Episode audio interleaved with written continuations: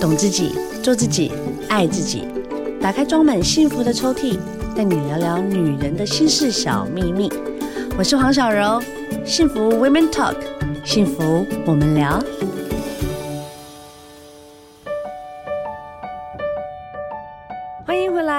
天聊聊大来宾呢，请来的呢，对我们的健康是相当有帮助的。有些东西，有些食物，你到底懂不懂？怎么吃才会让自己呢越来越苗条？最重要的是呢，能够吃出呢一个新的一个心得。因为现在有太多东西要选了。我们欢迎我们的营养师刘怡丽，怡丽你好，小柔好，各位听众大家好。怡丽，我想请问一下，你当营养师当多久了？十五年了，十五年，你走得很前面呢。对对对，所以你十五，哎，你十五年前就知道说 营养师这个工作会很红，就对了。呃，也没有。哎，那你 就是对比较嗯默默的，就是在医院，嗯、然后是最近大概这十年，我们媒体上才营养师的角色才比较明显，很重这样子，对不对？我刚才也在跟我经纪人在聊，我就说，哎，我发现现在有好多营养师有代言呐、啊，有专栏呐、啊，甚至就是有很多一些资讯的分享，我觉得非常好哎，因为以前资讯没有那么发达嘛，现在好像就是哎蛮稀松平常的。就是呢，是有一个专业的人在我们身边，总是比较安心。谢谢谢谢。好哦，今天呢，以里有十五年的经历，这样子的营养师来跟我们聊一聊。首先啦，哈，我们常常在讲说，哎，我好像我现在自己也有在看营养师，那我的营养师就告诉我说，我早上起来的第一口，希望我吃的是蛋白质。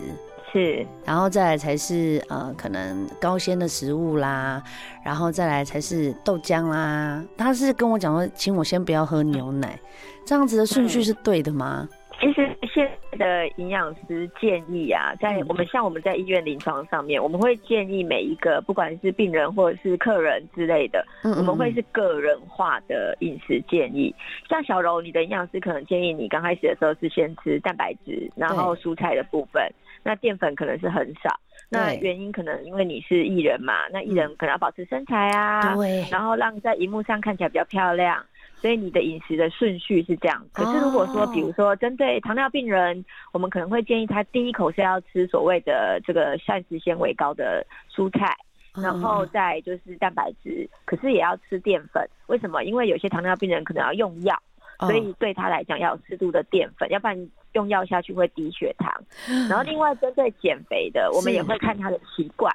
比如说，如果他是属于这种呃大吃大喝型的，那我们会叫他第一口还是要吃膳食纤维。那如果他是属于那种就是吃很少的，那我们会叫他第一口要吃蛋白质。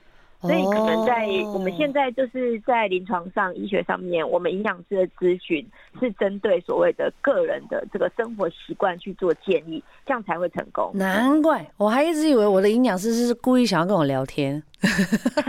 他真的花很很长的一段时间，然后跟我做 interview，然后让我来讲出我平常的生活习惯，我吃的方式，所以变成是我吃的不见得我妈妈适合吃。对，所以其实你的营养师很棒，因为他会针对你的生活作息、饮食习惯，那更厉害的会针对你喜欢的东西去做设计，这样子。所以现在营养师还蛮人性化的。真的哎，一切都明啊！哦，我还是想说。哎，确实，我这样子吃了两个礼拜，现在是第三个礼拜，我我瘦了两公斤。那我吃也、啊、对我吃也没有少吃，哎，也是就是正常吃，反而还比之前吃的更多。所以吃对很重要。高纤食物有哪几种啊？什么食物叫高纤？嗯，其实我们食物分六大类，那有纤维、有高纤食物，第一个就是全谷根茎类，比如说我简单举例。糙米呀、啊、燕麦呀、藜麦呀，然后这些都是属于就是全骨根茎类，这个纤维非常高。高纤食物其实在医学上有一个定义呀，必须一份要高于就是三克以上的膳食纤维，可是一般人不会懂，所以我们就把它分类。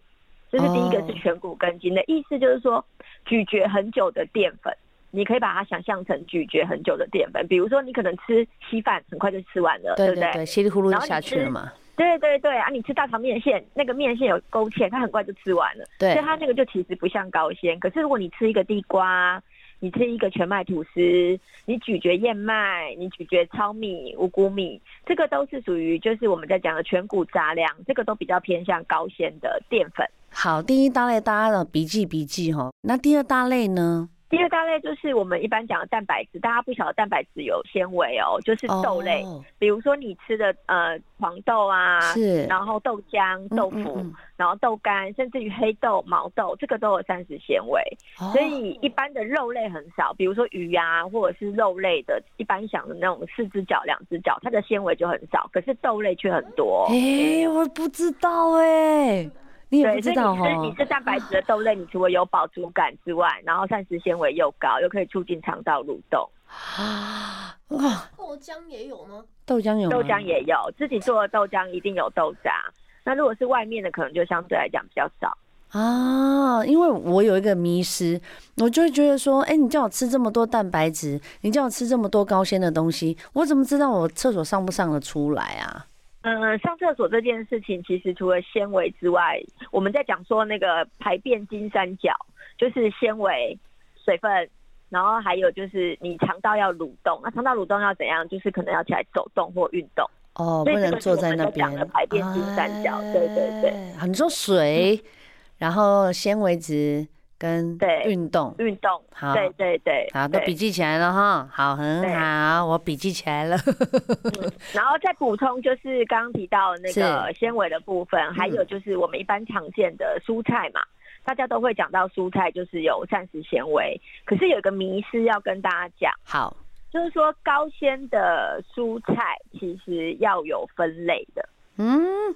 嗯嗯嗯，就是说不是每一种蔬菜水果都是高纤。所以我先把这个答案告诉大家，就是比如说高丽菜，它是属于低纤；瓜类的，比如说什么小黄瓜啊、大黄瓜啦这种，它就属于低纤。可是如果是高纤的，我们就分几大类。第一大类就是菇类，只要记得所有的呃新鲜的菇类都是高纤，比如说什么香菇啊、花菇啊、嗯嗯菇啊、金针菇啊、明天见那种金针菇、杏鲍菇啊，或者是木耳。这种都是菇类嘛，这种都是高纤，你可以把它选择这个。哦，它是高纤哦，不然我一直觉得香菇是用来干嘛的？哎，所以它是高纤。通常就是炖鸡汤嘛，大家会觉得说，哎、嗯，就是风味好吃。其实它是属于很高纤的蔬菜，所以它也是可以帮助排便的。对，所以有些小朋友如果他不喜欢吃绿色蔬菜，你就不一定要强迫他吃绿色，让他换换。比如说香菇炖鸡汤，哎，小朋友可能就愿意吃香菇，或者是说我们会建议把那个金针菇把它烫熟，有没有？然后把它丢在那个蔬果汁里面下去打，然后它打完之后它就变细了嘛，它就不会到明天见。那小朋友喝其实也蛮好喝。我之前有一道还蛮厉害的，我觉得可以分享给大家。好诶，好诶，就是你可以用比较呃不甜的优酪乳，或者是说像早期我们会用一点养乐多，然后加那个烫好的金针菇下去打。这打出来非常好喝，小朋友也很喜欢，然后也可以促进小朋友肠道蠕动。可是记得金针菇要烫熟哦。哦，一定要熟。对对对，嗯。所以这个是菇类，然后再来就是比如说像牛蒡啊、秋葵啦，或是现在夏天的竹笋，然后还有就是你去吃生菜沙拉常看到的那种青椒、甜椒啊，或者对对对，彩椒是，这种也是高纤。哦，有有有，我营养师有叫我吃彩椒，我吃着嘞，真的。对，嗯，这种也是高纤，而且纤维有个好处哦，蔬菜纤维不会因为你久煮而流失掉。真的，我一直以为菜煮久了，然后它的营养就没了耶。它的唯一就是纤维不会流失，所以、哦、呃，如果你喜欢吃熟菜，像我们东方人比较喜欢吃热一点的菜嘛。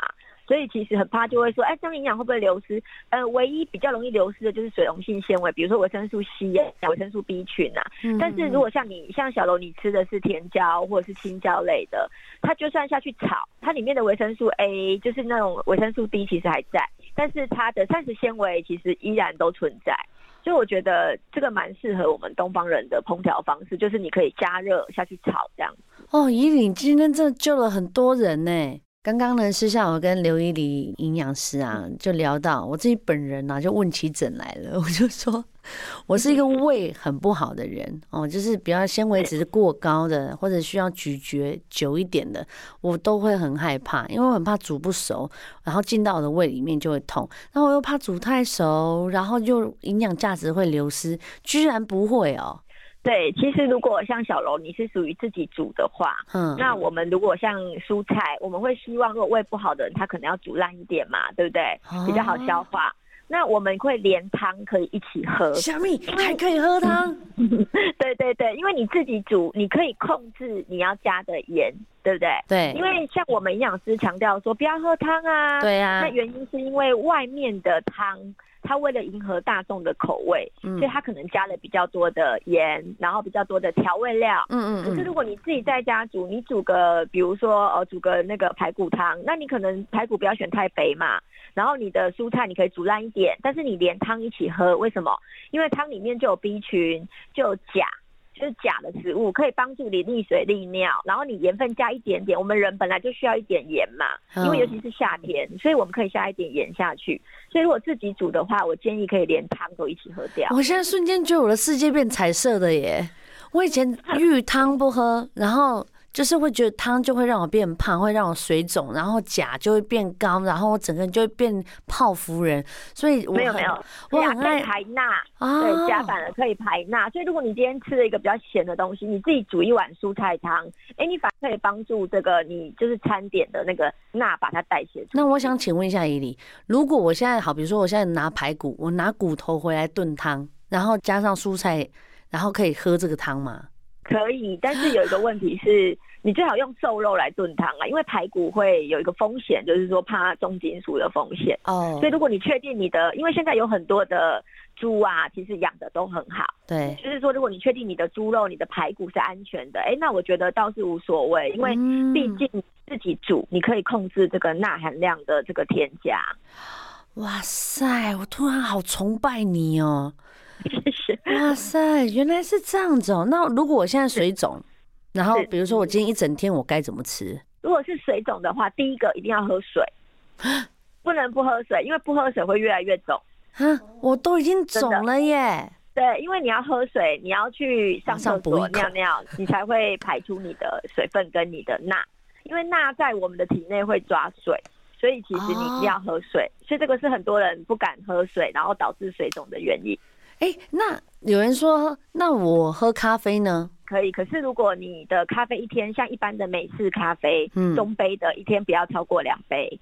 那咖啡因还有茶可以帮助你，就是利水，就是把它那个消水肿，这个倒是蛮明确的。但是要注意，就是不要过量。哦，所以你如果怕咖啡因过量，你可以换成红茶，因为红茶是在所有茶里面咖啡因比较多的，但是跟咖啡比又比较少。哎、欸，红茶是我的爱哎，它是我的 best friend。对，好，喝水可以消水肿，还有什么？对，还有就是你可以选择一些高钾的蔬菜，比如说如果你自己煮蔬菜汤，你可以放菠菜，嗯、然后或者是说有的可能他会放那个绿花椰菜，然后还有刚刚提到的菇类也都是属于高钾。其实菇类非常棒，它是属于高纤高钾。然后，如果你煮的是竹笋排骨汤那个竹笋也是属于高钾的。嗯嗯。然后，如果你喜欢吃韭菜类的东西，你凉拌韭菜加一点那个柴鱼片，这个也是属于高钾的。那台湾就是比较常吃的地瓜叶，然后还有像如果你打蔬果汁，你可以放芹菜、牛蒡，那这些都是属于高钾的蔬菜。那在外面的话，你可以比如说你外食嘛，比如说你可能去面餐，你可以点外食，常常比较容易点到，比如说像小白菜。绿花野菜、龙须菜、青江菜，然后甚至于像那个番茄，对，对，对，然后还有小朋友最讨厌吃的茄子，这个都是比较属于是高钾的蔬菜。大概要吃多少量啊？呃，我们一天建议至少就是两碗到三碗的蔬菜。然后如果你是要吃钾的话，哦。我建议，如果你煮成汤啊，你要就是一定要连汤一起喝哦，因为钾会溶在汤头里面。所以，如果你今天比如说你要拍照，你要上节目，或是你今天可能像有些有些病人，他可能想要拍婚纱照啊什么的，对对对，那我就会建议他煮蔬菜汤，然后不要加盐。因为主要是你喝那个蔬菜汤，吃蔬菜可以帮助你利水利尿这样子。明白，完全明白，大家都超好了哈。刘伊俐营养师呢，从刚刚一直在告诉我们一些非常新颖的营养概念。我觉得以前呐、啊，不要说以前被害，我就说以前的资讯不足，所以我们常常会误导说，哦，原来是这样子哦。然后你现在完全颠覆了我们的感受，哎，原来没有这么难啊。对对对，其实还是可以从简单的这些食材里面去获取你的营养。是是是，再过几天就已经父亲节了哈，大家就可以帮自己的父亲稍微补一下。但呢，因为现在大家都是跟我们的疫情共存嘛，很多人呢都是从二线回到一线呐。那现在这些确诊者呢，我自己也确诊过，我自己现在的身体就常常容易会疲惫。是，然后就是神经啊、脑雾啦，嗯、但我不知道是我自己本身就脑雾还是怎么样。嗯、那如果是确诊者二线回一线，有哪些营养素是可以补充的？其实确诊者康复之后啊，要在意的一个问题是长新冠的问题。哦，对，长新冠，然后长新冠呢，就像小柔讲的，哦、可能会有脑雾，对，对，然后有些人可能会诱发带状性疱疹。哦，其实蛮多病人有诱发带状性疱疹的哦，就是免疫力下降嘛，因为你整个确诊之后，你免疫力掉下来。那还有我们还有遇到疲劳，这个都是前几名。然后有的嘴巴破掉，那有的可能是呃影响睡眠问题。那有些比较睡眠问题我也有哎，为什么会影响睡眠问题呀？因为我们的这次的新冠肺炎病毒，它攻击的是我们的神经细胞。那神经会影响到你的稳定性，你的神经传导，这个都跟我们的睡眠有关。甚至于国外很多的那个外国人，他甚至于影响到他的那个心情，就是产生躁郁或忧郁。所以长新冠的问题，未来会是一个，就是大家会讨论，因为毕竟这个还是三年嘛，对不对？对对对。所以都都按。不过常见的就是脑雾啦，跟疲劳，确实这两个会常常发生。有救吗？有救啦！其实第一个你要呃，大概平均长新冠大概是要半年才会慢慢的恢复。在食材上面，我们可以来多补充一些东西。第一个，我们建议就是鱼鱼汤哦，就是所有的鱼都可以。如果你不敢吃鱼的，哎、欸，我记得小龙也是不敢吃鱼，对，所以我才哦，对对对，我要完蛋了。先跟听众讲，好，那鱼的部分，因为它里面有所谓的 Omega 三脂肪酸，它可以去修复我们在确诊的时候神经会破坏嘛，嗯，嗯嗯，那它可以修复。那如果不敢吃鱼的话呢？我建议你，你海鲜敢吃吗？敢吃，敢吃。好，那像蛤蜊带壳的，OK，蛤蜊呀，然后像那些一般的什么螃蟹啊、虾子啊，嗯嗯嗯，它里面有锌、干贝、乌泥，对对，可以，可以可以，这些都可以。它里面有锌，那锌的话呢，可以修复我们的神经，也可以增加我们的。难怪我这礼拜觉得我比较聪明一点。OK，对，所以你可以。